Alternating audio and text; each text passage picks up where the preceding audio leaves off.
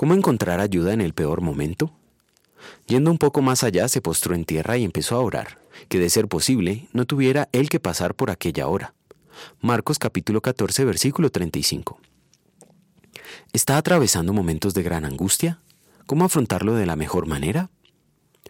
Cuando se acercaba el momento de su arresto, Jesucristo sabía que él y sus seguidores atravesarían situaciones de gran angustia.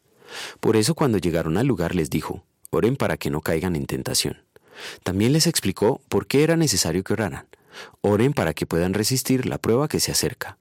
Ustedes quieren hacer lo bueno, pero no pueden hacerlo con sus propias fuerzas. Lucas 22:40.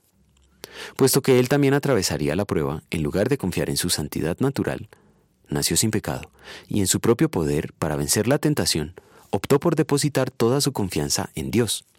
Lo hizo para vencer la tentación, no con su propio poder, sino con el auxilio divino.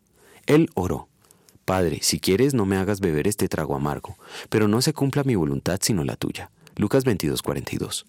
Dios respondió a la oración de Cristo auxiliándolo de tal manera que no hubo oportunidad para el fracaso. No podemos vencer con nuestro propio poder las pruebas que vienen por delante. Necesitamos un auxilio superior. Este auxilio está disponible mediante la fe expresada en oración. Como está escrito, alégrense siempre en el Señor. Insisto, alégrense, que su amabilidad sea evidente a todos. El Señor está cerca, no se inquieten por nada.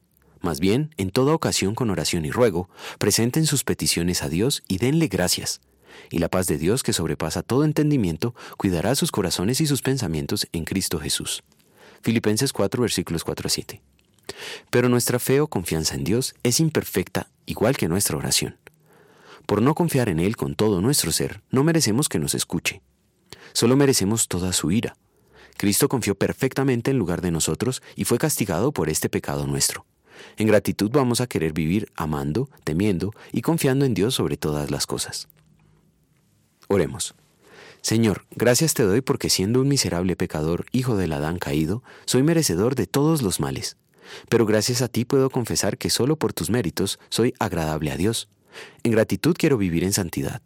Pero debo reconocer que mi carne es débil y por eso te suplico me auxilies y no me dejes caer en tentación. Por tus medios de gracia, afírmame en la verdadera fe para la vida eterna. Amén.